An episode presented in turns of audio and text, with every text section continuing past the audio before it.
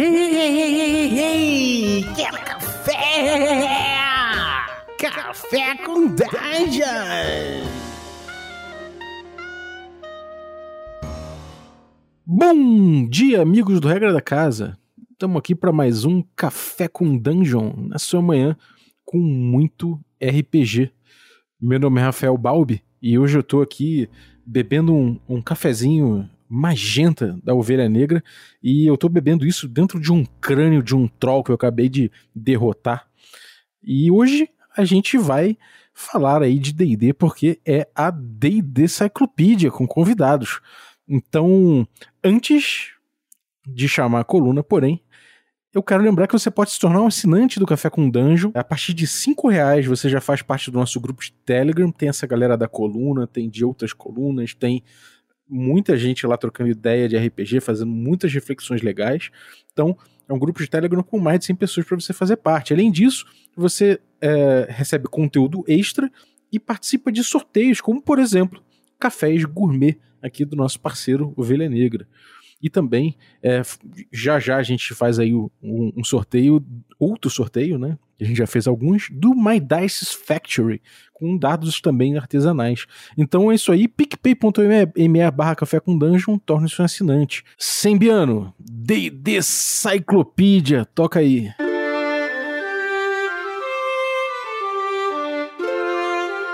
Nas bases do Monte Águas Profundas e se estendendo logo abaixo da Cidade dos Esplendores, jaz o campo de batalha mais famoso para se obter a reputação de um aventureiro, assim como a maior sepultura em massa conhecida em toda Faerun, a Submontanha. Por lá, o mago louco Halaster Manto Negro concentra-se em ampliar o que já é uma masmorra infindável, tudo para proteger o secular conhecimento adquirido de seus estudos mas agora ele tem um brinquedo novo em suas mãos e ávido para explorar este novo item de conhecimento infinito, o mago manipula na mesa do seu laboratório um enorme tomo empoeirado. A D&D Cyclopedia.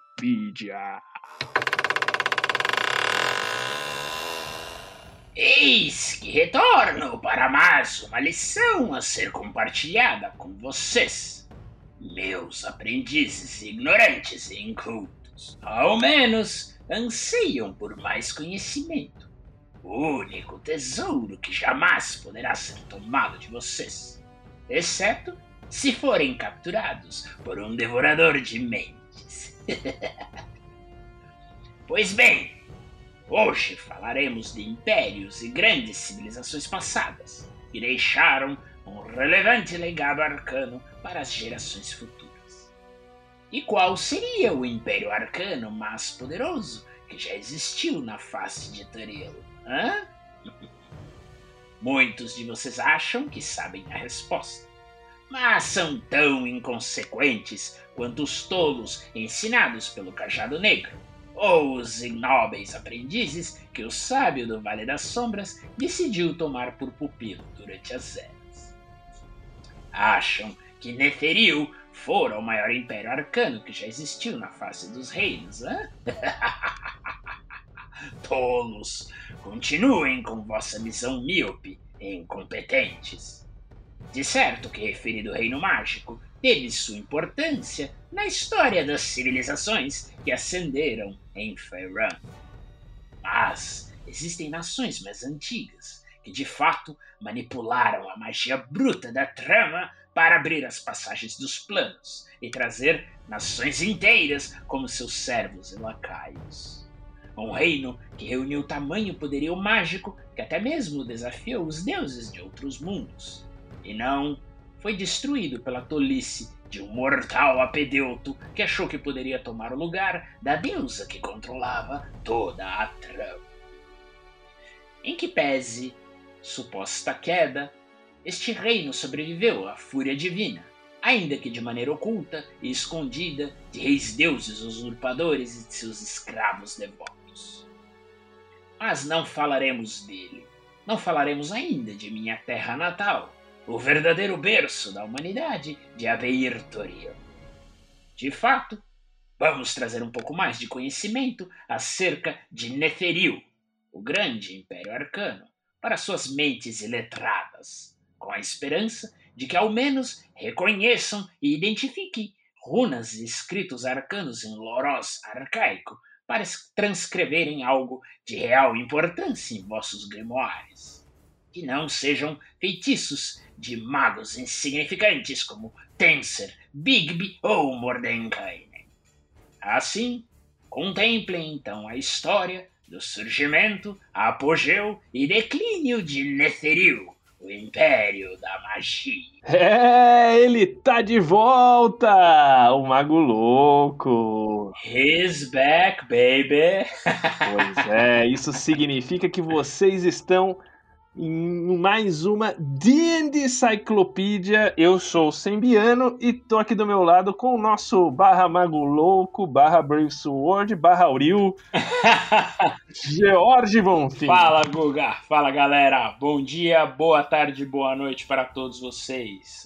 É um prazer inenarrável trazer mais uma vez o Mago Louco para esta grande coluna e destilar aí conhecimento dos reinos, que é o que ele gosta de falar, né? Pois é, pois é. Nós deidesistas estávamos aqui sedentos por mais uma introdução aí do, do Mago Logo. Mas ele, ele dessa vez passou a bola pra gente aí, né, GG? Você viu? É, dessa vez ele quer que os, os aprendizes incautos, ignorantes, incompetentes dele falem um pouquinho que eles reuniram acerca de um grande reino aí, que, que talvez seja não o mais poderoso, como o próprio Halaster alega, né? Mas o mais famoso reino arcano de, dos reinos e um dos mais poderosos, mais conhecidos de toda a mitologia de D&D, né, Guga? Não, com certeza, cara. Eu acho que eu, eu vejo Netheril para Netheril é um império, né, de, como, como bem destacado aí pelo nosso Mago Louco, é um império humano. Eu diria que assim, Forgotten é o, é o, se não o mais poderoso, é o mais notório e o que mais, assim, determinou, tipo, a cara de Forgotten como ela é hoje, assim, ou mesmo quando ela foi na, na, na primeira edição, assim, em termos de construção do, do mundo, né? Uh, e acho, cara, tipo, super relevante. A gente acho que futuramente vai fazer um. A gente vai, a gente vai fazer vários episodinhos, assim, de coisas de Forgotten, mas em algum momento a gente vai fazer um geral, meio do cenário, assim, mas Forgotten é algo que a gente vai também explorar ponto a ponto, que a gente explorou Icewind, tá explorando agora esse aspecto de Netheril, que, que Brave, eu acho que é tipo é aquela coisa tipo de um mega império de mais de mil anos para trás, assim, se não, se não me engano, dois mil e pouquinho, você vai você vai falar disso, mas que caiu, cara, e deixa um legado. É tipo meio uma mistura de Império Romano com Atlântida, né, cara? É, exatamente, Guga. Eu gosto muito da, dessa pegada meio Atlântida de Netheril, né? Apesar de não ter uma, é, uma civilização, uma ilha, enfim, Netheril é, é, traz aí um legado muito grande para os reinos, né? É, é, um reino, né, arcano que o próprio Ed Greenwood já, já destacava, né, nos escritos e tudo. Curiosamente, a versão que foi é, publicada difere um pouco do que o Greenwood tinha é, é, pensado né, inicialmente. Mas eu gosto muito de, de, pensar em Netheril exatamente dessa forma, né? E até o Império meio esquecido, né? Tem algumas coisas, mas ninguém sabe exatamente como foi. E existe um jogo, cara, é, que me traz também. Quando eu vi, eu falava, meu, isso é Netheril, porque tinha a, a, área das cidades das cidadelas flutuantes, né, das ilhas voadoras, das montanhas voadoras, e tinha a base que era bem mais é, é, é bem mais primitiva, é, que é o Chrono Trigger. Você já jogou Chrono Trigger, Guga? Cara, eu joguei, mas parecia tipo um Final Fantasy Plus. Assim. Eu sou, sou fã do Final Fantasy, então. Então, cara, tem uma época, e é num passado distante, que existe um grande império arcano, que é da onde vem, inclusive, alguns personagens, né? É, tinha Rainha Zil, etc. Então, quem jogou Chrono Trigger, quem quiser buscar alguma referência de Chrono Trigger pra Netheril, cara, para mim é uma das. Assim, eu, eu, olhava aquilo e via, puta, é isso que é Netheril, entendeu? O povo no, na Terra era bem mais primitivo, não conhecia muito, enquanto que o povo da, da, das cidades né, flutuantes, das cidadelas, dos enclaves, era extremamente é, é, é desenvolvido, né, culto e, e o poderio arcano tremendo. Então acho que é uma referência bem legal. É, eu acho que é uma referência legal, não sei se tinha essa relação em Chrono Trigger também, mas assim, o Império de Netheril tinha essa parte mais, né, que você vai também falar um pouquinho, tinha essa parte, digamos, mais dos bem-nascidos nas cidades flutuantes, dos mais poderosos, e uma parte que era super importante, né, que era tipo do pessoal que, não flutuava, ficava na parte de baixo, mas que, cara, dava sustância para a parte de cima. É, me lembra muito, sabe o que, Brave? O, a Katniss Everdeen, lá, como é que chama o... Ah, o, o, Jogos Vorazes. Jogos Vorazes, que tinha capital, e daí você tinha, tipo, que era, meu, que eram os caras mais nobres e tal, e que, de certa forma, eles dependiam, eles eram poder, né? Tinha o poder militar, que no caso aqui é o poder arcano, e eles dependiam, digamos assim, como Neteril alta dependia da Neteril baixa, né? Então tinha muito essa relação. Agora, antes da gente entrar nesses pormenores, dá uma breve descrição aí desse império humano arcano de, de Forgotten Brave, o famoso Netheril, o Império da Magia. Maravilha, Guga. Netheril é, foi a grande nação humana é, que atingiu um apogeu é, de, poder, de poder arcano, que aí há, há, muitos estudiosos nos próprios reinos que né, defendem qual foi o reino arcano mais poderoso. Foi Netheril, é, ou o antigo Império Imascar, que é da, exatamente de onde o Halaster vem, né? Por isso que ele jogou aí, fez essa brincadeirinha aí, fez essa, esse joguete. É, foi o grande império que talvez tenha desenvolvido o maior a, a nível de, o maior grau de conhecimento de magia arcana, tá? Talvez não tenha sido mais poderoso ou tenha sido mais poderoso por um período menor de, de prazo, embora tenha vivido aí por centenas de anos, é por milhares de anos.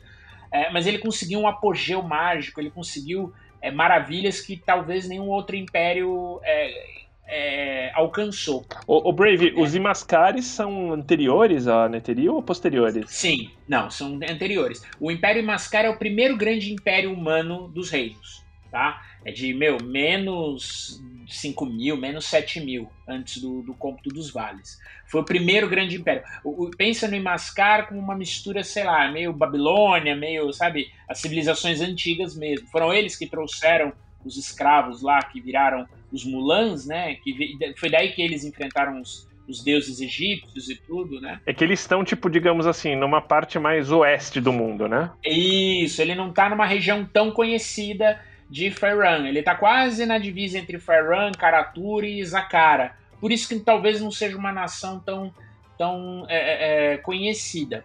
Mas Netheril, né, estava ali no centro da... Perdão, uma parte leste, né? Isso, ali no leste, na, na nos planos da... Plains of eu, falei, eu falei oeste, não, tá, mas... É leste, isso aí, tem razão, Guga, tem razão. É, enquanto que Netheril estava ali no centro, né, onde era, onde era Naurok é, e aí a gente até descobre por que, que o deserto de Anaurok existe lá, né? Não existe uma explicação geográfica muito clara é, para um deserto existir ali, e essa questão de Netheril explica da onde que vem o deserto.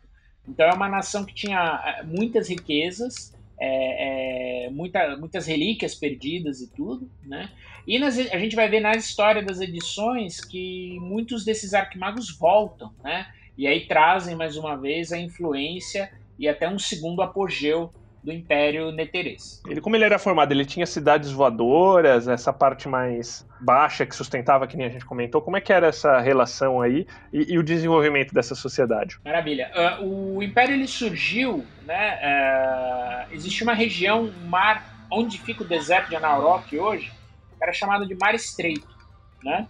E existiam várias cidades-estado, que eles até chamavam de sete burgos, né? Meio talvez uma alusão às Ten Towns do Icewind. É, e esses sete burgos acabaram se reunindo. Existiam muitas é, influências e muitos ataques de hordas, de, de orcs principalmente. Né? Então os povos sofriam muito com esses ataques de orcs você, é, na região. Você definiria cidades-estados ou mais alguma coisa, tipo umas vilas-estados? Porque Cara, eu acho que era maior que as Ten Towns, mas não seria uma cidade-estado per se, entendeu? Eram burgos, assim, um pouco mais desenvolvidos, tá? Do que as Ten Towns, porque, pelo que eles contam, sim, né? Porque em algumas literaturas, eu, tipo, eles me passam uma referência meio vila de pescadores, só que de repente, tipo, muda muito, assim, eu não... não eu fiquei nessa, nessa dúvida, e sempre me parecia algo assim, tipo, que nem você tá comentando, um pouco maior aí que as, que as Ten Towns, né? Mas nada no nível de uma Waterdeep, tipo, eram... De jeito nenhum. Uh, eles eram, tipo assim, semi é, é, no estereótipo, né? Como quase que semi-bárbaros, né, Brave? Exatamente. Eles eram meio nômades e conseguiram se estabelecer nessas sete cidades, né? Desses sete burgos, né? Nessas sete pequenas cidades-estados, que eram Fenwick, Gers, Gillan, Gustav, Moran, Nausef e Yannick, Janik, né? É, e um, o rei xamã de Gers, que era chamado Netter, ele conseguiu formar uma aliança é, com essas cidades-estado para formar um grupo, né, um, um, pacto de proteção contra essas hordas de orcs que, vez ou outra, é, desciam pelas montanhas e varriam todo mundo. Então esse Nether, ele conseguiu reunir essas sete cidades-estado e criou um reino. Ele passou a chamar, né, passaram a chamar de Netheril, é a terra de Nether. Isso, tá? isso a gente está falando assim, só para vocês terem uma ideia, tipo coisa de a gente está hoje em 1490, mais ou menos, é onde está a quinta edição. Isso é menos ah. 3.800. É, Cara, é quase 4 mil, mais de 4 mil anos para trás, né, Brave? Exatamente. Isso é no passado imemorial dos reinos, para você ter uma ideia de como era é, é, bastante ainda rústico, né? Bastante primitivo esses povos, né? E, e, esse rei, ele era meio um déspota, né? Ele foi derrotado, ele foi é, derrotado, pelo, salvo engano, pelo filho, que era o Néter o jovem, ele se tornou Néter o velho, esse, esse rei mais antigo. E aí eles começaram a se desenvolver, né, a criar um, o que seria aí uma proto-nação na região. Mas assim, tipo, até então eles não tinham muito acesso, assim, era meio que os caras só tomavam porrada, só, só meio que se defendiam, né, tipo, não tinham acesso, por exemplo, a, meu, a magia arcana, era uma coisa fora da, da acho que da realidade deles ali, né, é, e como, como isso mudou, cara? Tipo, pra, como que eles começaram a evoluir, Brave? Então, o que, que aconteceu depois? Quando eles conseguiram reunir essas, esses burgos, né, essas cidades criaram aí a terra de Nether, né, Netheril, é, os elfos do reino de Erlan, que é um reino é, que existia na região, eles começaram a trocar com os humanos, né, a estabelecer linhas de comércio e de troca de conhecimento. Então os magos, os, os elfos magos começaram a ensinar os preceitos arcanos para os humanos, né? ensinar magia arcana para os humanos. Né? É, reza a lenda que o primeiro arcanista de Netheril foi Therion Gers, é um cara que provavelmente veio daquela vila de Gers. É, que deu, e, eles demoravam muito tempo né, para aprender, para utilizar a magia. Porque os elfos, por viverem séculos de idade, eles tinham até uma, mesmo uma relação mais harmoniosa com a magia. Porque os elfos, né, se a gente pegar lá no passado dos elfos, menos 10, 12 mil, é, os próprios elfos já, já sofreram com o uso meio indiscriminado da magia pelas guerras da coroa. Então eles estavam meio gato escaldado, né? É, isso é menos 3 mil, mas já tinham acontecido as guerras da, da coroa, os Drows, Sim. os Drows em teoria isso. já tinham sido banidos pro, pro subterrâneo, mas era uma época assim que tipo que os os impérios humanos estavam. Tinha lá, como a gente falou, o Império de Mascarca para mais para leste, né? Mas assim, nessa região aqui você tinha muitos impérios élficos, como esse de Erlan, que se não me engano ele tá na área ali da, da Alta Floresta, da High Forest. Uh, mas tinha outros impérios élficos e tinha os impérios anões, né? Como o Deus Oum e tal. Então, é, os humanos eram meio que meio que um povo no estereótipo secundário, secundário, né? bárbaro mesmo, né? Isso, exatamente, exatamente. Você tinha aí Deus On, que era um grande império anão de várias cidadelas, é a Irlanda, a Floresta Alta, Cormantir, né, que era o grande império élfico da, da, da corte élfica, né, no sul. É, então, e os humanos eram estavam ali tentando se virar, tentando viver e tudo mais. Então, os elfos começaram a trazer esse conhecimento arcano e os humanos, enfim, se apaixonaram por isso, começaram né, a, a, estudar avidamente a magia. Em poucas gerações, é, os humanos abraçaram a prática e até surgiram pequenas academias arcanas, onde jovens a partir de 13 anos eram ensinados, mas ainda que de uma, ainda de uma maneira bastante rudimentar. Né? Os antigos magos eram chamados naquela época de arcanistas. E aí o que acontece, Guga? Um caçador de tesouros, né? Num, a história não fala quem é, ele é conhecido apenas como The Finder, né? O, aquele que encontra, né? ele encontra um conjunto de pergaminhos é, mágicos é, e leva ele para Netheril. E esses pergaminhos traziam é, conhecimentos e conceitos fundamentais da magia, né, de conhecimento arcano, de lore, né, arcano. Brave, posso fazer um, um, uma adição aí sobre, sobre isso? Pode, é, claro, esse, deve. Que, que, é bem, que eu acho que é bem relevante. Esse cara, ele acha isso, tipo, nas, nas ruínas de um antigo império élfico chamado Arivandar. E, e, esse império ele tinha sido porque tipo assim os elfos às vezes a gente vê em Forgotten como tipo ah os bonzinhos e, e na verdade é uma é uma visão muito estereotipada mesmo porque tipo como o Brave colocou, nas guerras da coroa aconteceram várias atrocidades dos elfos para com os elfos mesmo e, do lado. E esse Império de Arivandar teve envolvido numa das maiores atrocidades. Aí. Então, digamos que eles usavam a magia de uma forma não tão élfica. É, exatamente. É, e aí esses pergaminhos, eles são é, é renomeados né, como os pergaminhos de Nether. eles eram feitos de ouro e platina, tá? E aí os humanos viram que aquele conhecimento primordial né, de, de teoria arcana, de magia arcana, é, é trazia para eles um conhecimento que eles não dependiam mais de ensinamentos élficos para desenvolver as suas teorias. Né? É, enquanto para os elfos a magia era algo a ser apreciado, admirado, né? É, é, é conduzido com cuidado, com carinho até, para os humanos a magia era algo, uma ferramenta, algo a ser dominado e controlado. Então, com esses pergaminhos, eles, o conhecimento deles e a, a velocidade com a qual eles aumentaram o seu poderio arcano foi tremenda, entendeu? E a minha percepção é que, além disso, tipo, essa linha de Arivandar, que estava bem descrita aí nesses pergaminhos, é uma linha absolutamente diferente, como você bem comentou, da, do Império de, de Irlan. Por quê? Porque eles já tinham aprendido com as merdas que foram feitas. É, pra vocês terem uma ideia, esse Arivandar, ele, eles, meu, eles riparam uma nação inteira de elfo, meu, da face da terra, tipo, um desastre. Foi uma, foi uma bomba é. arcana meio que destruiu. Foi uma bomba arcana, é, meio tipo nuclear, assim. É. é. e aí o que aconteceu? Com essas, esse conhecimento dos, dos Nether Scrolls, né, dos, dos pergaminhos de Nether, os arcanistas começaram a, a criaram, eles conseguiram fazer um grande feito, que foi construir uma estrutura arcana chamada de Mitalar. O que é o Mitalar? Mitalar é uma grande, gigantesca esfera, de cristal, tá?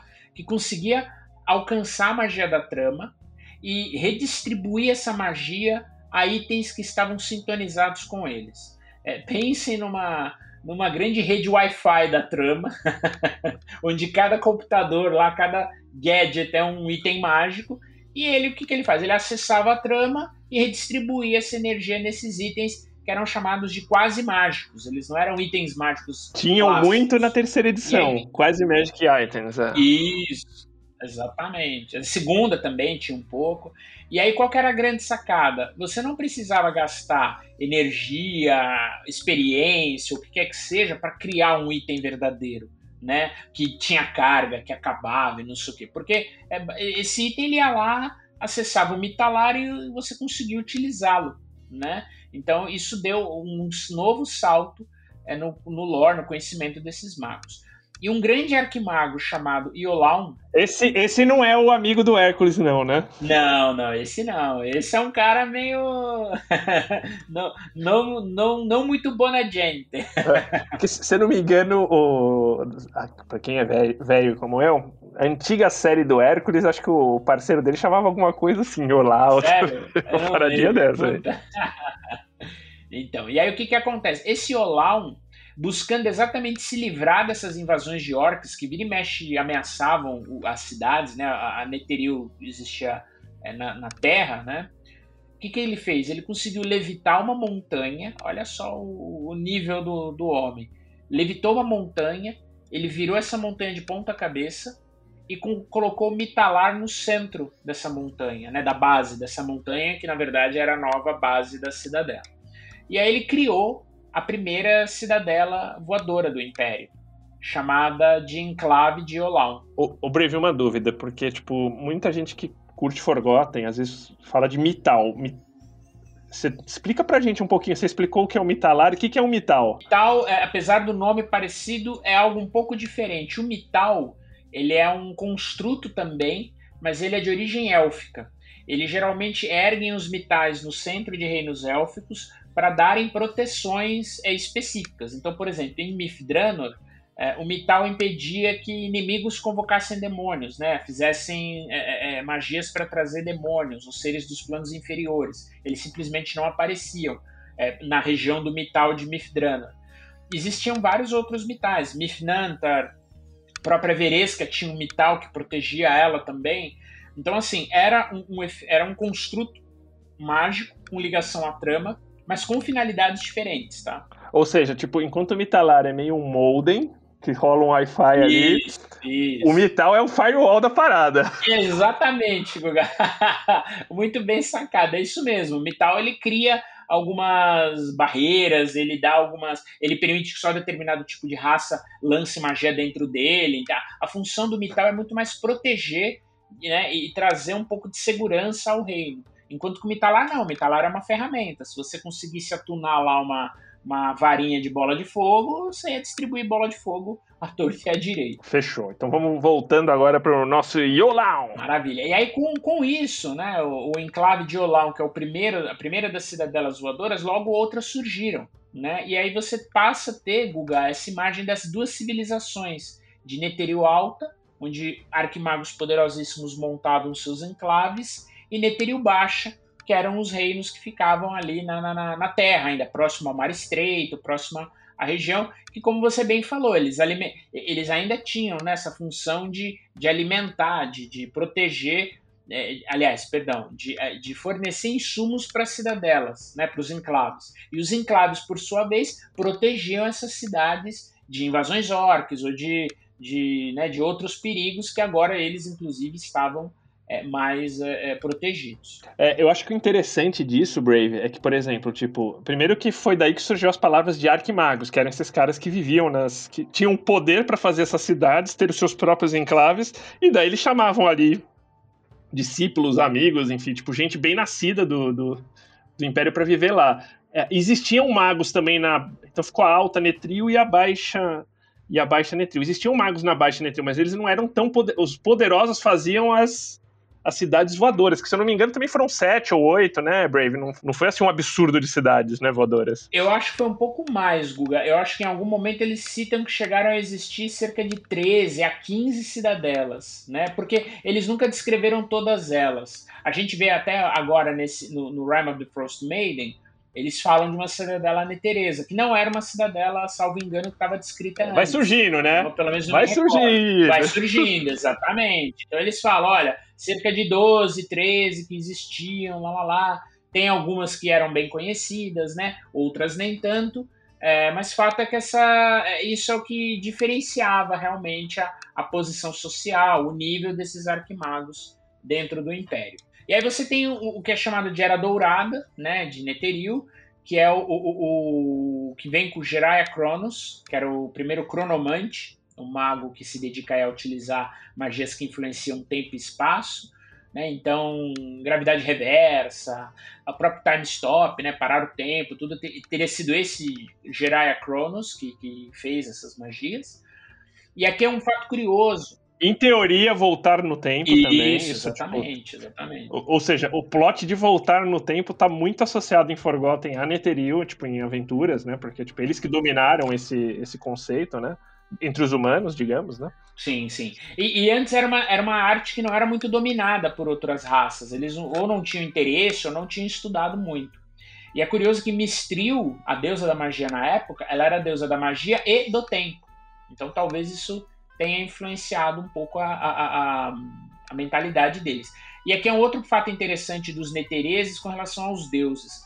Muitos deles não acreditavam que os deuses eram seres divinos, figuras a serem adoradas, mas sim, para eles eram mortais que ascenderam ao nível de conhecimento muito superior, acessando uma espécie de magia suprema e que essa magia suprema poderia, sei lá, conceder esses milagres, ditos milagres para os outros.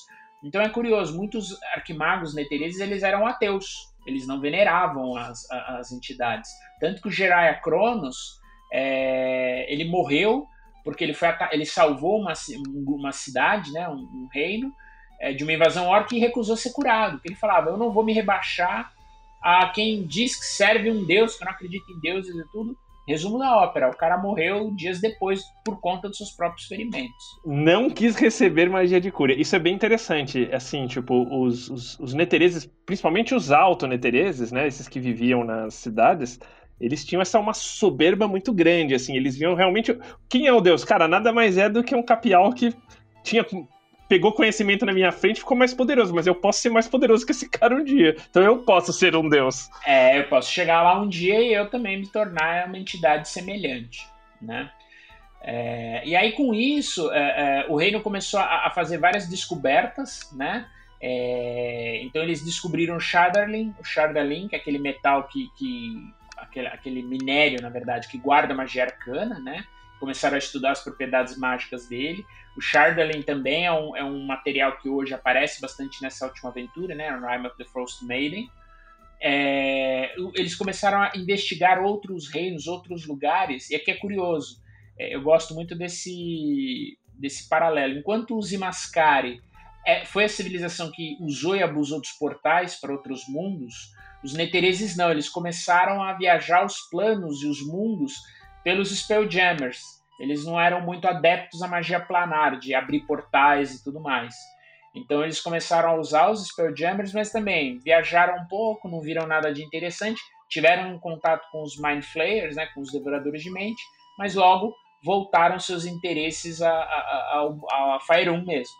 Isso me lembra muito, Guga, a corrida, a corrida espacial, né? Na década de 60, de 70, né? Do, de 50 a 70. E, e, não só espacial, acho que, tipo, porque eles vão pro fundo do mar, eles tiveram, tipo, Sim. colônias no fundo do mar, colônias no Underdark, tipo, eles... Uh, Skullport, né? Tipo, eles foram os um dos primeiros a pegarem ali, não vou lembrar o nome da cidade agora, que chamava antes de Skullport, mas era tipo um... Enclave de Sargal. É, era tipo um enclave neterese, né? E isso é interessante. Agora, muito disso, acho que veio da influência, porque eles também começaram a ter acesso a esse poder e acessar, tipo, digamos assim, é, é, lites, assim, super poderosos do passado das raças criadoras, que são, digamos, a gente pode até gravar um dia um episódio das raças criadoras de Forgotten Realms, e, e tiveram acesso a um, a um, cara vivo dessas raças criadoras, que era o Artindol, era um Saruk vivo. E ele que me, meio deu essa pegada, cara, vocês têm que explorar. Ele era meio tipo um, um, um conselheiro, assim, né? É, é, muitos desses Saruks, né, que são esses, essas raças primais, né? Ele é um povo, parece um meio serpente, meio.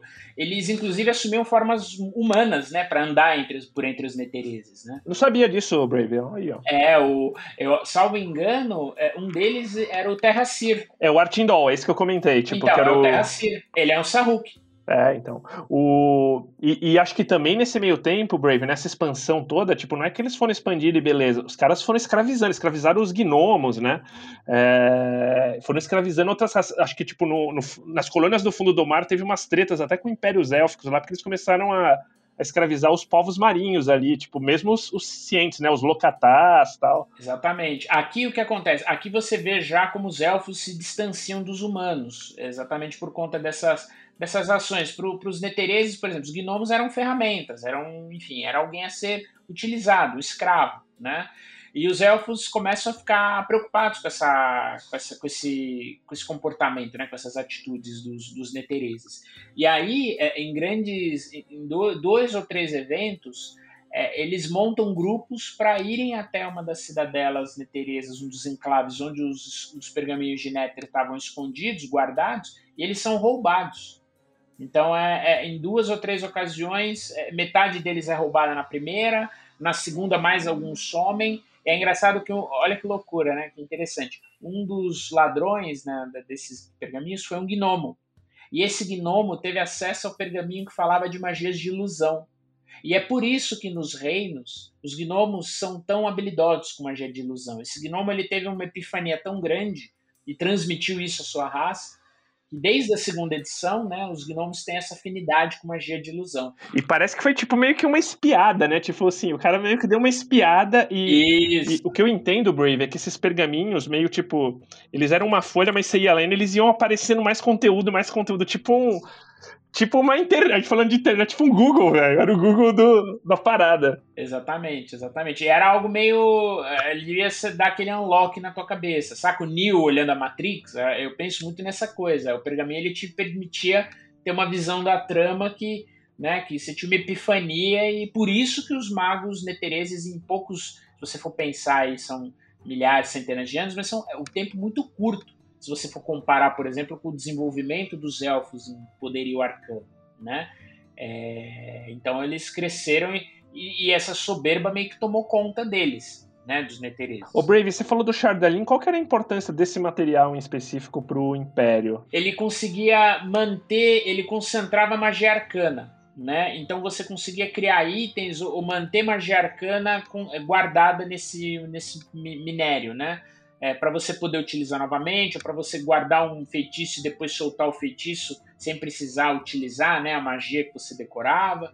Então ele tinha essa capacidade é, é, é de, de, de, storage, né, de, guarda, de, de manter lá é, parte da trama é, e magias, feitiços e tudo nesses, nesses itens. Tanto que é super procurado até então, né? Fica um, Sim. Fica um spoiler que, tipo, pra quem tá jogando aí a, as Minas de Pandelver, uma das quests ali, aquela quest do, do Mago Vermelho, que ele tá tipo, meio num poço meio abandonado, que ele tá fazendo umas escavações, ali, tipo, era, meu, era uma era a entrada de um poço onde, tipo, tinha uma mina de chardalim gigante embaixo. Ah, que legal. É, pois é.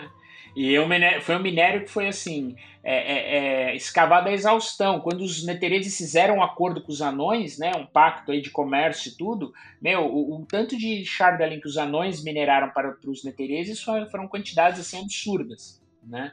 É, então isso era um, é uma coisa que também trouxe muito desenvolvimento ao Império. E aqui, pessoal, vale um ponto também que a gente não comentou. As magias elas não tinham uma trava no nono nível quanto mais poderoso o arquimago ficava, mais níveis de magia arcana ele conseguia conquistar. Então aqui reza a lenda, os magos conseguiam chegar a, a lançar magias de 11 nível. Você tinha magias de nono, né? Já existem hoje, décimo e décimo primeiro nível. E aí depois a gente vai falar um pouquinho da única magia de décimo segundo nível que já existiu nos reinos, né? Pelo menos. É, e qual foi o resultado dessa magia meio catastrófica. Né? É, e até então, até os Netereses, só os, os, os, elfos, né, os alto magos elfos chegavam nesses níveis aí, fora um ou outro em Mascar, mas mais abusadinho, né? Exatamente. Eu nem sei se os Imascar conseguiram dominar tamanho e nível de magia, né? É, pelo menos isso não é comentado no lore de maneira explícita. Ah, nosso, Mas... nosso, nosso querido velho Mago Louco, com certeza, depois de um tempo, acho que pegou essa mãe aí. É... daí cortaram, é que cortaram depois o, é, né? o fio. Exatamente. Rolou aí um, um plug out aí, né? O cara foi log, logout nele.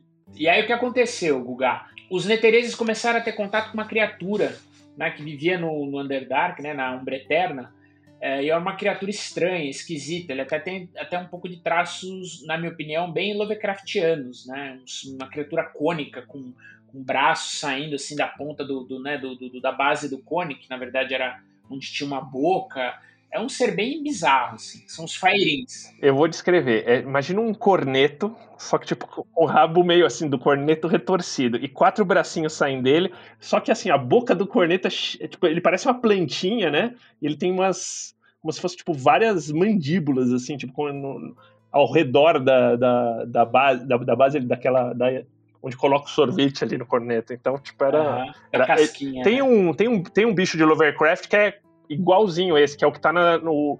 que é achado nas Montanhas da Loucura. Não vou lembrar a referência, mas, mas é ah, interessante mesmo. É o Tequeli, se eu não me engano? Eu não lembro também. É, é o que eles acham lá na, na, no, no, É, nas Montanhas na, da Loucura. Isso, no conto nas Montanhas da Loucura. É exatamente aquele bicho. Então, e essas criaturas, elas começaram, é, é, elas consumiam né, é, a, a, a trama, elas consumiam magia e consumiam energia vital que, que aconteceu? Com esse contato com esses seres, esses seres começaram a, a, a, parasitar né, as cidadelas e os reinos e os lugares. Então, onde tinha uma cidadela, uma enclave voando, tinha muita concentração de magia arcana. Então, esses seres na Terra começaram a, a consumir não só é, magia arcana, mas a vida da região. E aí, o que, que acontecia? No começo, os netereses não sabiam o que estava acontecendo, via a vida começar a acabar, movia o enclave para outro lugar os, os Fairins iam atrás. E foram, foi esse movimento de, de, dos enclaves meio que escapando desse, dessa destruição do meio ambiente, quase que um Dark Sun até, eu diria, lembra um pouco, que causou a desertificação da região. O mar, o mar estreito secou e isso começou a gerar ali o deserto de Anaurok, né, que é o que a gente, deserto que a gente conhece hoje nos reinos. Né? É. E, e, eles, de alguma forma, além de, tipo, que você imagina, tipo, qual era o poderio militar de Netheril? Era magia. Uhum. Só que os bichos absorviam magia. Então, tipo, eles eram, digamos, os predatores alfa dos Netereses ali, né? Exatamente. Eles estavam no topo da cadeia alimentar. E tanto que alguns dos ataques desses é, Firings é, drenaram tanta magia arcana que duas cidades voadoras, ou mais até, mas duas bem conhecidas, que era Laoda e Tit Tilendrotael, caíram. E aí os Netereses acenderam uma puta luz vermelha. Falaram, pô, tá, esses bichos podem derrubar a gente daqui de cima. Entendeu? Foi é. a primeira grande ameaça que os netereses tiveram em eras, em milênios, assim, mais de mil anos, entendeu? O Brave, acho que duas luzes vermelhas, uma dos de cima e os de porque assim, contudo ainda os de cima eles estavam protegidos, só que assim, o Império Neterese de baixo, né? É, que era meio uma casta da sociedade mais baixa, tipo, eles estavam super vulneráveis, porque eles estavam justo onde os bichos estavam atacando, né? É, e eles que forneciam, porque essas cidades não eram autossuficientes em termos de comida, por isso que eu fiz até essa alusão ao, aos Jogos Vorazes. Eles dependiam desse, dessa galera. É, essa galera, meu, tipo, ninguém tá me protegendo aqui e tal. Mesmo os magos ali, os caras, meu, tipo, diáspora, foram embora. Eu não vou ficar aqui, tipo, tomando pau e os bonitão lá em cima uh, de boa, né? Uh, existia uma diferença cultural tão grande entre essa alta casta e a baixa que eles falavam idiomas diferentes, né? Então o idioma Neterese era falado pela galera de baixo. Os de cima falaram Loros, que é, é uma língua perdida, né? Uh, tudo alfabeto dracônico. E aí o que acontece? A gente tem aí o, o Elon Musk, que eu gosto, eu gosto muito de comparar o, o Carsus com o Elon Musk, né? Carsus foi o, é o, arquimago talvez mais é, é, gifted, né? O mais dotado, mais, né? A mente mais genial que teria nascido é, em Netheril. Viveu mais de mil anos também. Reza a lenda que ele lançou sua primeira magia arcana com dois anos de idade. Então era um, moleque era, era de ouro ali. Eu sou entre ele e o Iolão. O Iolão é o Steve Jobs. É, exatamente. É, e o Carlos é o Elon Musk. O Carlos é o Elon Musk, exatamente, Guga. E o Iolão, olha como que curioso, o Iolão percebeu que ia dar merda e ele meio que sumiu. Falou, quer saber? Se picou. Ele desapareceu. Existem conhecimentos, né, Helm's Lore depois falando o que que, né, que se sucedeu com o Iolão é, mas é um. Ele não. Ele acaba. Ele escapa antes de dar ruim, entendeu? Se vocês querem saber o que aconteceu com o Yolau, então tweetem que adoraram esse episódio. A gente vai falar no Twitter. É, exatamente. Fazer um episódio sobre arquimagos perdidos dos reinos. É Yolau, o Larlock. É, esse ficou bem pra frente. Mas e aí? Então, então daí Yolau sumiu, ficou aquela, meu, confusão, porque imagina, tipo, Steve Jobs morreu. Só que Steve Jobs é. Tá mais lá. É, o Steve Jobs, ele além de ser o cara mais criativo ali, o cara que fez a parada toda, tipo, ele era o, meio que, tipo, o líder. É, as cidadelas eram bem independentes, elas tinham filosofias bem independentes, mas tinha, tipo, digamos, um, um líder inspirador que era o Violão. E esse cara se picou, sumiu. Exatamente, exatamente. E aí o Carsus, ele começa a pesquisar uma maneira dele conseguir é, é, é derrotar os Firings, né? Tomar o controle e evitar que, que, que o Império caia né? Ele passa muito tempo é, desenvolvendo e pensando numa magia, tá? E aí ele desenvolve a única magia de 12 nível, que é o Avatar de Carsus. O que, que essa magia faz? Ela tem o poder de tomar, né, de, de roubar a divindade de um deus. Né? Ela, ela, ela toma todo o poder divino do deus e transfere para aquele que lançou a magia. É... E aí o que aconteceu? Uh, ele pensou, olha, a divindade mais poderosa que é Mistril. Logo, vou lançar a magia e vou trazer, né, vou drenar todo o poder de Mistril para mim e acabar com a bagunça. E aí ele o fez... Brave, é. o, o interessante é que ele, assim, tipo, ele pensou tudo, mas ele tava muito pressionado, porque, tipo, já tava rolando esse negócio dos firings, os bichos sim, avançando, sim. a galera de baixo picou a mula, né? Tipo, o baixo neterio já meio que. Tava em, saindo e fugindo, né?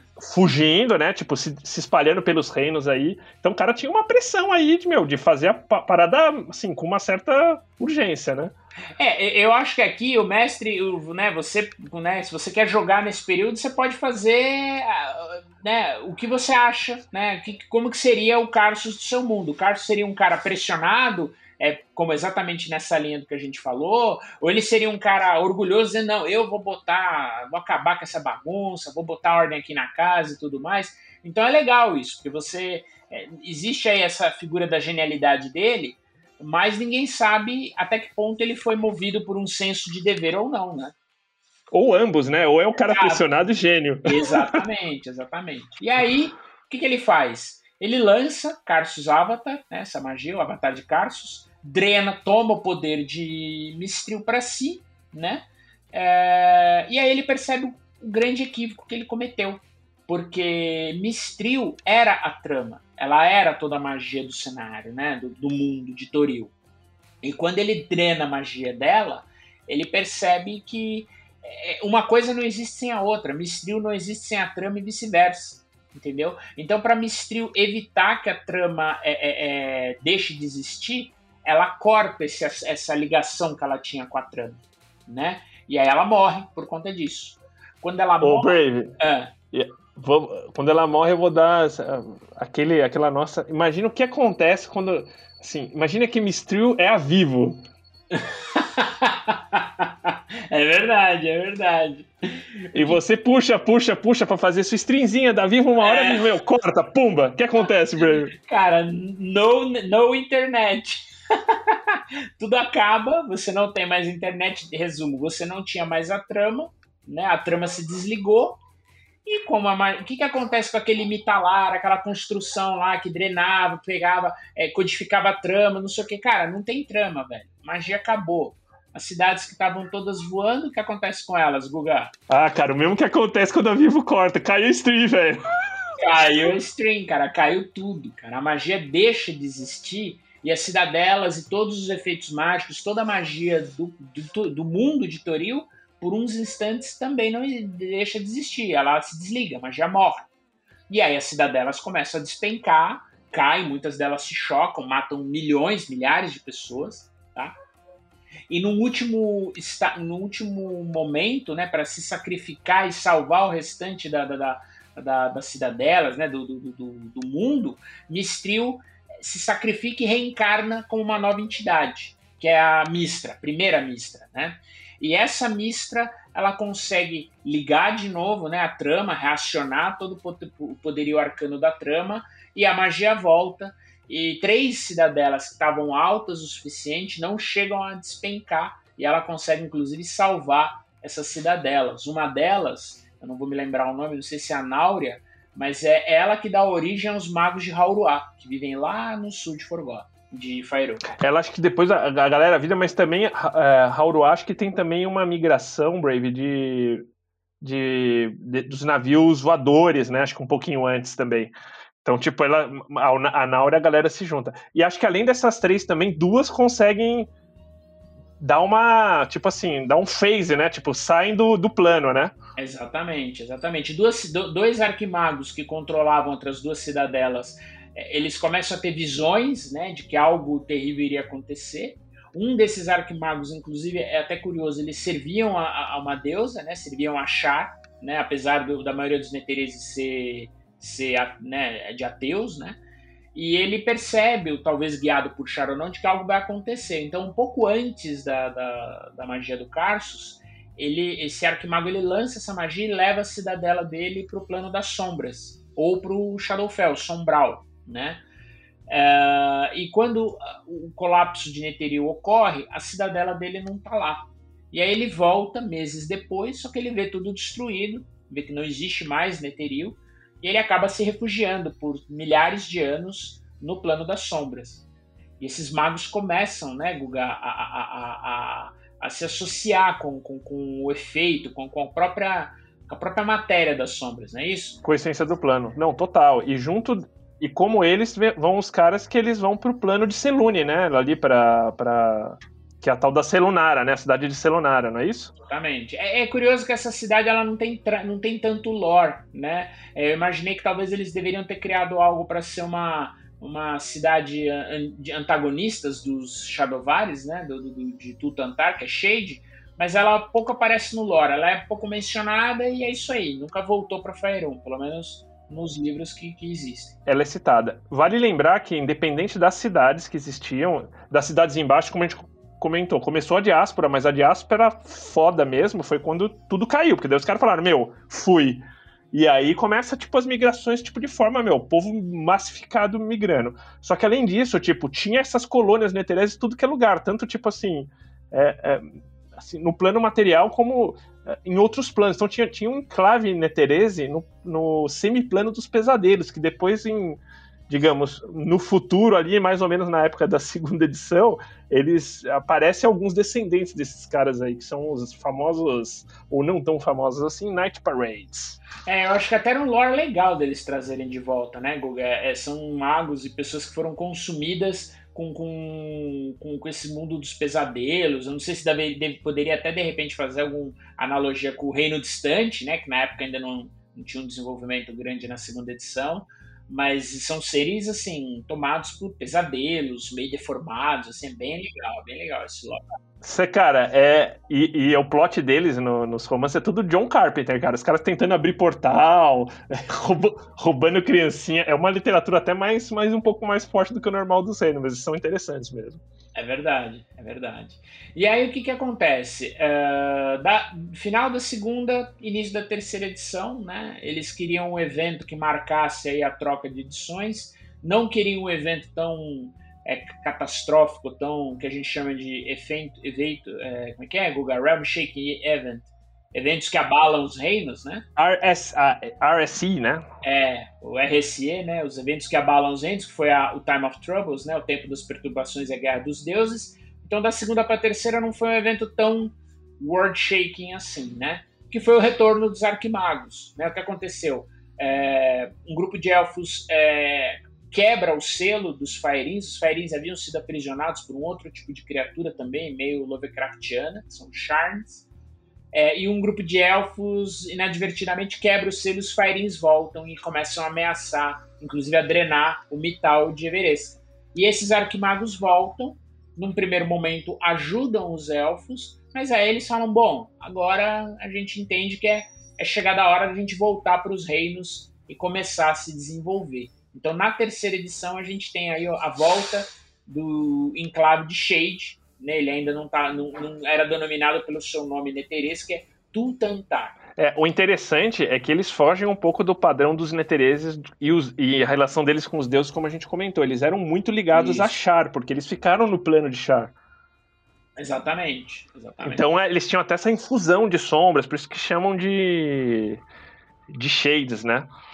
Isso, exatamente. E aí, uh, o que, que acontece? Uh, na terceira edição, eles são o grande antagonista, um dos grandes antagonistas, né, junto com os Enter, junto com os Magos Vermelhos, mas é, é um novo antagonista que aparece.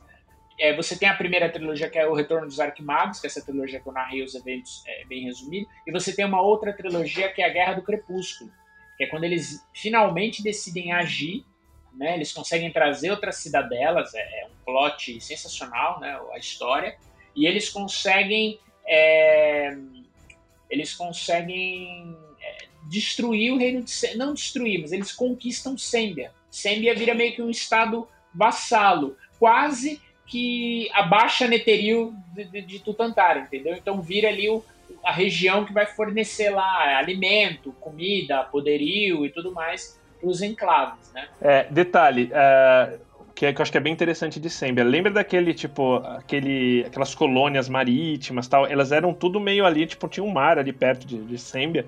Eram tudo por ali. Então, tipo, meio que os netereses consideram aquela área meio, meio deles, assim, no, no continente. Então tinha, tinha, essa relação. E Brave, só para a gente posicionar assim em tempo histórico dos daily records, né, dos, do cômputo dos vales. A gente falou que o Império Neterese, lá as vilas, menos 3.800. É, esse lance aí, tipo, do Yolão sumir e tal, em, foi em menos 300, ou seja, foi tipo 3.500 anos depois. Aqui o Brave já está falando de 1372, que é o começo da terceira edição, ou seja, positivo. Exatamente. Nessa época, eles ficaram mais de mil anos né, é, é, no plano das sombras. Então, por, por conta desse, de todo esse tempo, é que eles passam a ter essa essência né, do próprio plano é, no corpo deles, que aí eles se tornam Shades ou Shadowbars, né? E aí eles não envelhecem, essas criaturas, eh, esses seres deixam de envelhecer, de ser afetados pelo tempo. Então, assim, quando eles voltam, eh, o líder do, do enclave e os seus filhos, são, eram 12 príncipes, pensa assim, que eles são magos de nível 25 mais, alguns 30 mais, extremamente poderosos. Ô Brave, esse líder é o, esse líder é o caboclo que fugiu do Carsus. É, exatamente. Era o chamado Lord Shadow, né, o Lord Sombra, que ele se torna o Telamont Tantu, que é o chamado de The Most High, o Altíssimo. Ele é o líder de todo o enclave e assim, é um mago no nível do Zastan, do Elminster, do Blackstaff, do Kelben. Enfim, ele tá ali com, com os grandes figurões dos reinos, né? E daí, tipo, tem tudo isso. Na quarta edição tem todo esse plot aí dos caras meio que, tipo, eles vão para cima, né, Brave? Tipo, tentando agressivamente conquistar a guerra e meio que uma guerra fria aí, até com, com, com Cisastan ali, né? Com Tai, os caras uh, atacando ali os vales, né? Tipo, mais pro final da quarta edição. Uh, quando, quando chega no evento final aí, que é a, a, assim, essas cidades começam a ser, assim, essas guerras aí começam a desgastar os caras, e eles vão num, numa batalha final contra Mithranor, que era a antiga capital élfica que tinha sido reconstruída, né? Exatamente. Rapidamente, você tem aí a Spell né, que foi o plano de Char para matar Mistra, né? Sirik mata Mistra, a deusa da magia deixa de existir, né? E aí Char tenta ela tomar o poder da trama para si, né? Que é o começo da quarta edição. Na quarta edição, Netheril é, é, faz aí uma devassa na região, ela destrói Zentukip, mata o Fzou, mata o Manchun, acaba com o Zentarim, é, ameaça Cormir, Cormir se mantém ali, é, e aí ela invade, ela decide invadir é, é, é, Mifdranor e usar o metal deles para drenar a trama, para fazer com que Char se torne a nova deusa da magia. Só que o plano não dá certo, né, Guga? Não, não dá certo. Tem o nosso velho Elminster e o Deus Ex Machina a favor do, do roteirista. é, ocorre meio que uma. É, é, isso é na, esse evento final é narrado no, no, The, no The Herald, que é o último romance do Sundering, né, do Ed Greenwood. E, cara, vira uma corrida maluca, cara. O Larlock, que é um Lich super poderoso, tenta tomar o poder. O Larlock, vale dizer, ele era um dos, dos desses donos de, de cidade aí também, dessa época. Isso, ele era um Neteres, mas ele não tem ligação com os Shades, com o Shadow Não, não, não. A cidade ele é dele... deles, inclusive. É, a cidade dele ficou aqui e ele virou Lich.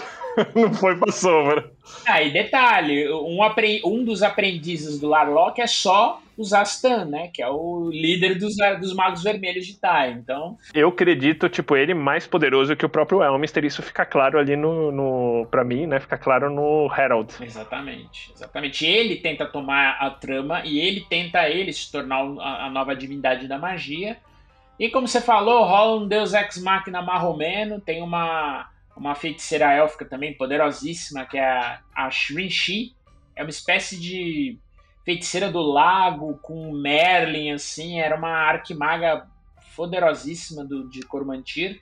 Ela aparece, dá um pau no Larlock. O Elmister duela com o Telamontantu, que é esse altíssimo. Resumo da ópera: a cidadela Neteresa cai em cima de Mifdranor e os dois reinos que tinham acabado de voltar, né, que foi Mifdranor, Cormantir e Neteril, Balbal. Quinta edição, é ruína de novo. É, rolou aí uma Galadriel salvando Gandalf. A gente já viu isso em algum lugar, hein? Sim, exatamente, exatamente. O, Brave, e assim, tipo, qual é o status dos, dos Netereses na quinta edição? Eu já vi, por exemplo, alguns twitters do, do Greenwood comentando que a. E até isso a gente usa bem na, na, na stream do Perdidos no Play, que a trama das sombras, que é essa contra-trama aí que Char cria, né? ela tá ativa. Então significa que possivelmente os Netereses também.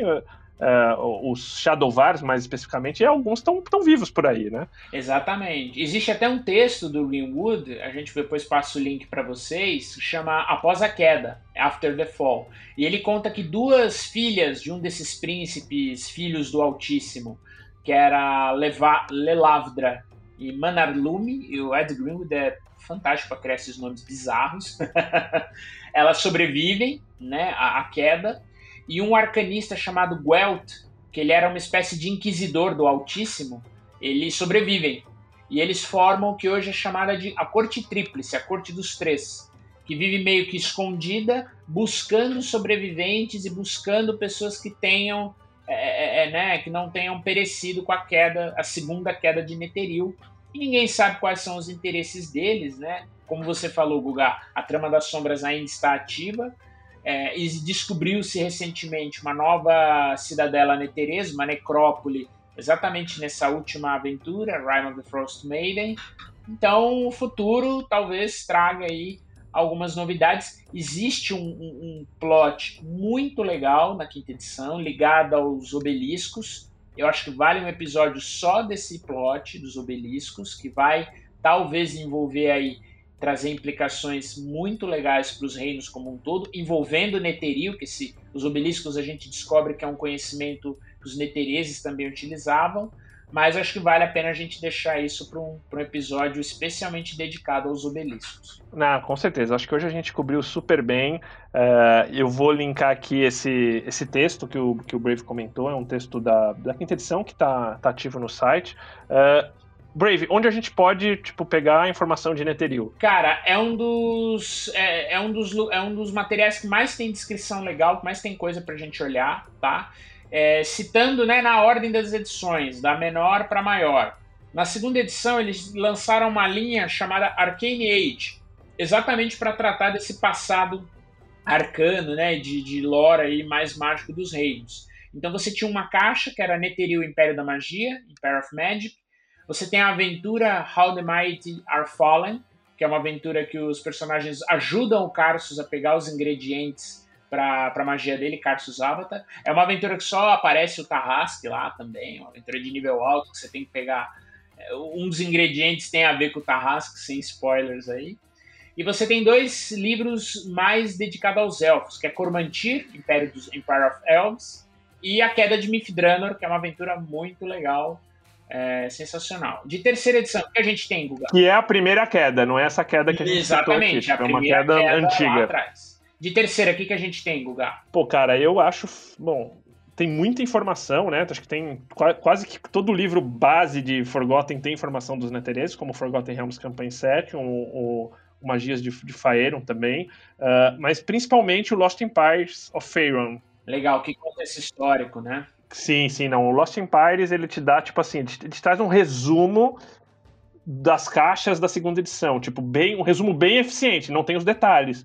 Porque, por exemplo, o negócio do Chronomancer tem lá um, um, tem uma caixa que só conta, tipo, de, de viagem no tempo em D&D, que a gente pode até comentar aqui, tipo, da, da segunda é, edição. É uma, aventura, é uma aventura, né, Guga? Se eu não me engano. Na, na, real, tem aventura, tipo, conta como funciona a viagem do tempo em todos os cenários. Acho que vale a pena a gente fazer um episódio posteriormente. Uh, mas tem, tem ele e tem as aventuras que você foi, foi DM, né, Brave, também, na, na, na, terceira edição, que acho que conta bem essa história aí, né? É, você tem a, a trilogia, é verdade, é, Cormir, Shadowdale e Anauroch, ela, ela coloca os, os Netereses como antagonistas, é uma aventura que vai, salvo engano, do terceiro até o décimo terceiro, décimo quarto nível, é uma campanha bem legal. Só que ela tem, assim, ela é pesadíssima de Lord Forgotten. Então ela não tem só os, os Netereses como vilões, né? A segunda, que é Shadowdale, tem muita influência do Zentarin. A primeira tem algumas, né, algumas questões também. Os Netereses são meio o poder atrás do, do, do né, do, do, das marionetes, assim. Eles só aparecem mesmo na, na terceira, que é a Naurok, o Império de Shade. E tem um livro que é o Lords of Darkness, que é um livro que conta antagonistas de Forgotten, que ele tem um capítulo muito legal sobre o Shadowvari, sobre Shades, que vale a pena também dar uma lidinha. E na quarta? Na, na segunda edição a gente esqueceu de citar o Villains Lore Book também, que é que tem, tipo, por exemplo, fala dos Night Parades, fala, fala de algumas paradas de. Ah, é verdade, fala da Night Parade. Na quarta, cara, acho que, tipo, básico tem muita coisa também, porque os Netereses são os, digamos assim, os principais antagonistas na quarta edição, de disparado, né? Porque eles são muito agressivos militarmente, eles, eles fazem a vez dos entarins aí na, na, na parada. Uh, então tem os básicos, tem, né, os, os dois livros básicos, o, o, Aventuras e o, e o Campaign Setting, mas tem principalmente um, um, que eu curti muito, era, meu, que você fica muito claro aí a relação deles, é, além dos, dos romances do Elmster e dos romances do Sundery, é, onde os Netherese são bem ativos, né, em todos os romances do Sundery, que eles começam a roubar, tipo, eles começam a pegar os os escolhidos, né, dos, dos, dos deuses para tentar pegar o poder deles. Mas tem o, o, Neverwinter, cara, porque, tipo, mostra muito a influência deles ali para tentar também. É, e a Guerra Fria ali com o Tai ali em Neverwinter. Então eu curto também o Neverwinter. Nesse é, bem legal, bem legal. E o, na quinta edição, até agora, né, o que, que a gente tem? É o, é o Rime of the Frost Maiden, é, que traz aí um lore legal, atualiza um pouco do lore do, do dos Netereses, né, com essa com Ithrin, que é essa cidadela que caiu, né, na geleira de Hagrid. Eu não vou dar muitos detalhes também, porque são spoilers da aventura, mas tem lá um, um conhecimento legal. Quem sabe até os jogadores não têm a oportunidade de ver um Mitalar funcionando, olha só. É, as aventuras da Adventures League também traz, traz coisas dos Neteres, a Frozen North, principalmente, né? Tipo, uma aventura que até traz o, o tipo, o, lore do Iolau, tal, tipo, esse lance do Lorosa, bem, bem bacana. E o, e o texto, mas esse texto que você citou, acho que é o principal, né? Que a gente vai linkar aqui. Sim, sim. Esse texto dá uma, dá uma ideia principal do final do Sundering, é, que é o último livro, né? Como você bem mencionou, Guga, é verdade. Todos os livros do Sander, ele, eles têm eventos específicos, mas eles têm um grande plano de fundo, que o plano de fundo é essa busca dos netereses por, por, esse, né, por essa dominação aí de, de Freyran que culmina com o último romance, que é o, o Arauto, The Herald. Começa com os Netereses, daí depois, tipo, o Cisastan fala, opa, também quero sair! daí vai atrás, é, daí, tipo, vira todo mundo corre atrás de um, de um, de um escolhido. Aí é, é, é, é que nem, tipo, as Dragon Balls são os escolhidos.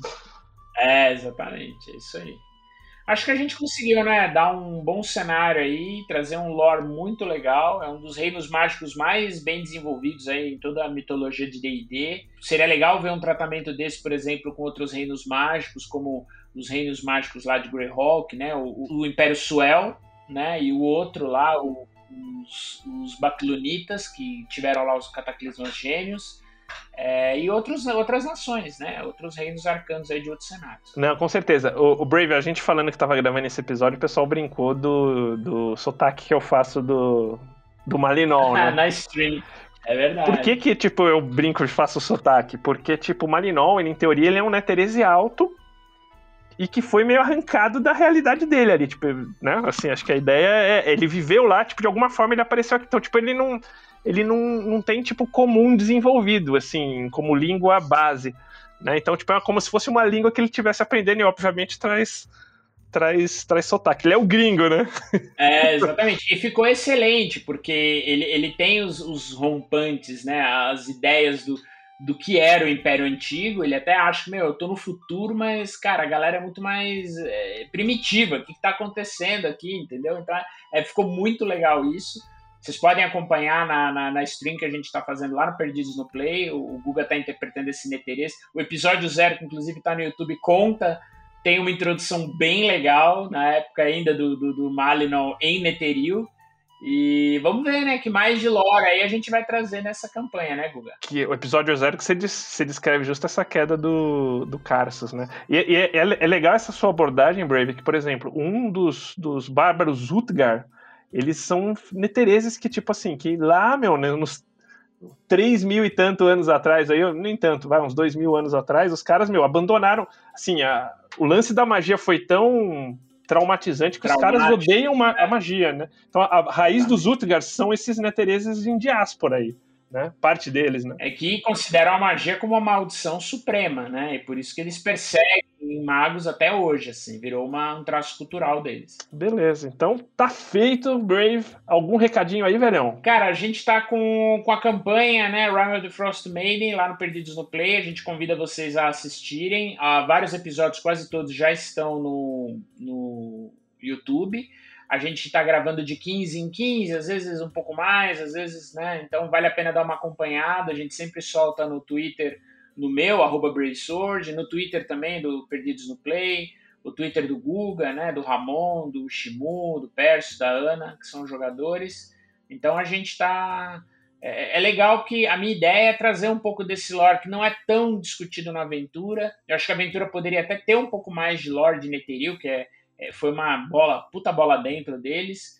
Mas vamos lá, a gente vai trazer um pouquinho mais desse, do reino e, e, desse Lord Forgotten que todo mundo gosta. Maravilha, pessoal. Muito obrigado aí por, pela participação, por vocês estarem acompanhando até a gente até agora. É, e agora vamos jogar a Fireball pro Balbi, hein? Que tal? é isso aí, seu Balbi. É contigo, meu velho. Maravilha. Então, galera, esses links aí a gente vai botar aí no descritivo do episódio.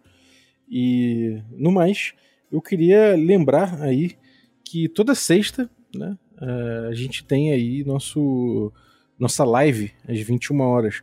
Já rolou uma live aqui com a galera da coluna, então se você for no YouTube, tá lá guardadinho. E nessa live a gente tirou dúvidas da galera aí que mandou perguntas no Instagram e tudo mais. É, fiquem ligados que tem outros temas, não necessariamente de DD, mas temas gerais, enfim, enfim, DD também. E a gente vai ter cada vez mais aí a galera da coluna participando nessa, nessa live, 21 horas no Regra da Casa no YouTube. Então procura lá youtube.com.br Regra da Casa. E você vai ver lá o playlist com todas as lives a gente já tá na, indo pra sétima agora. E fora isso, tem o D&D Moleque, tem tudo que você quiser, tem lá no youtube.com.br regra da casa. Lembre-se que toda sexta-feira às 21 horas a gente vai estar tá com essa live aí, trocando uma ideia com os assinantes, é, respondendo perguntas sobre os episódios, ou ouvindo aí sua opinião, trocando uma ideia com você, sempre com algum tema também pra gente sacudir um pouquinho também. É, então é isso, queria agradecer que você que ficou ouvindo a gente aí, muito obrigado.